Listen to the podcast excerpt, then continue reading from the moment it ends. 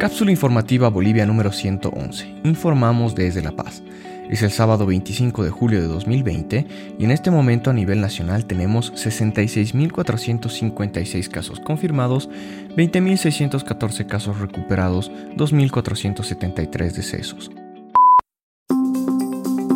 Estas son las noticias verificadas más importantes de la semana. 1. Bolivia acumuló dentro de los 66.456 contagios de COVID-19, 1.204 nuevos infectados a nivel nacional para esta jornada.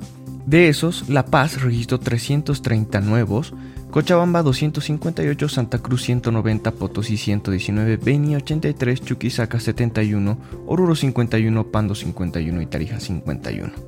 Con los nuevos datos, el reporte epidemiológico cifró en 31.846 el número acumulado de contagios en el departamento de Santa Cruz. Le siguen La Paz con 12.273, Cochabamba con 7.305 y Beni con 5.276 los departamentos con mayores contagios. El Ministerio de Salud subrayó que del total de personas infectadas por coronavirus, solamente 43.369 son considerados casos activos.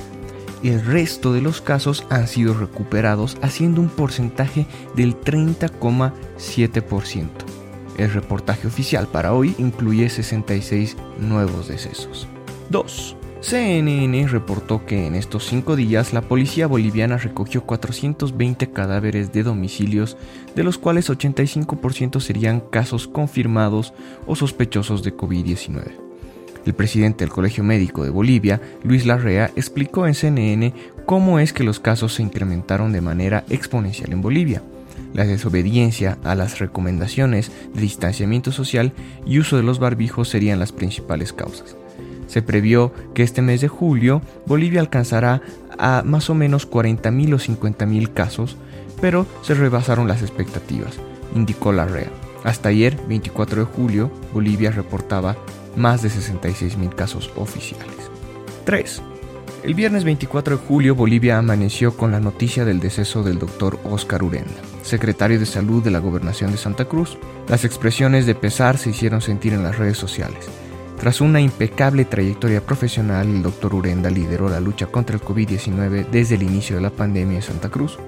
Fue claro y contundente en sus acciones para evitar la catástrofe. Dio positivo a inicios de mayo y se aisló. Tras su siguiente prueba negativa a finales de mayo, se reincorporó a sus funciones y apoyó las acciones en Beni y Montero. Volvió a dar positivo el primero de junio y cinco días después fue intubado, permaneciendo en terapia intensiva desde entonces y en estado estacionario.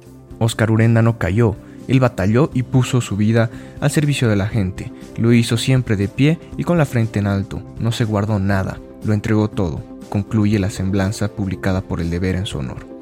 Del mismo modo, el doctor Roberto Torres, gerente de la Unidad Epidemiológica del Servicio Departamental de Salud Sedes de Santa Cruz, falleció el 25 de julio. Junto con Oscar Urenda, lideraron la batalla contra el coronavirus en estos últimos meses así como el doctor Urenda, el doctor Torres se encontraba en terapia intensiva tras contraer el virus.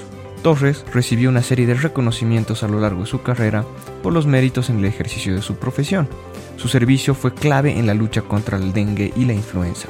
Torres estuvo 16 años al frente de la unidad de epidemiología. En Bolivia, médicos, enfermeras y personal de salud en general se encuentran en la primera línea de lucha contra la pandemia.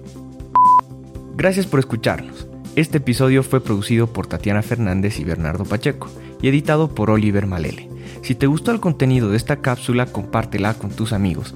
Recíbela directamente en tu celular solicitándola al 631-72899. Nos encuentras en tu plataforma de podcast favorito, también en Facebook, Twitter y en nuestra página web cápsulainfogo.com.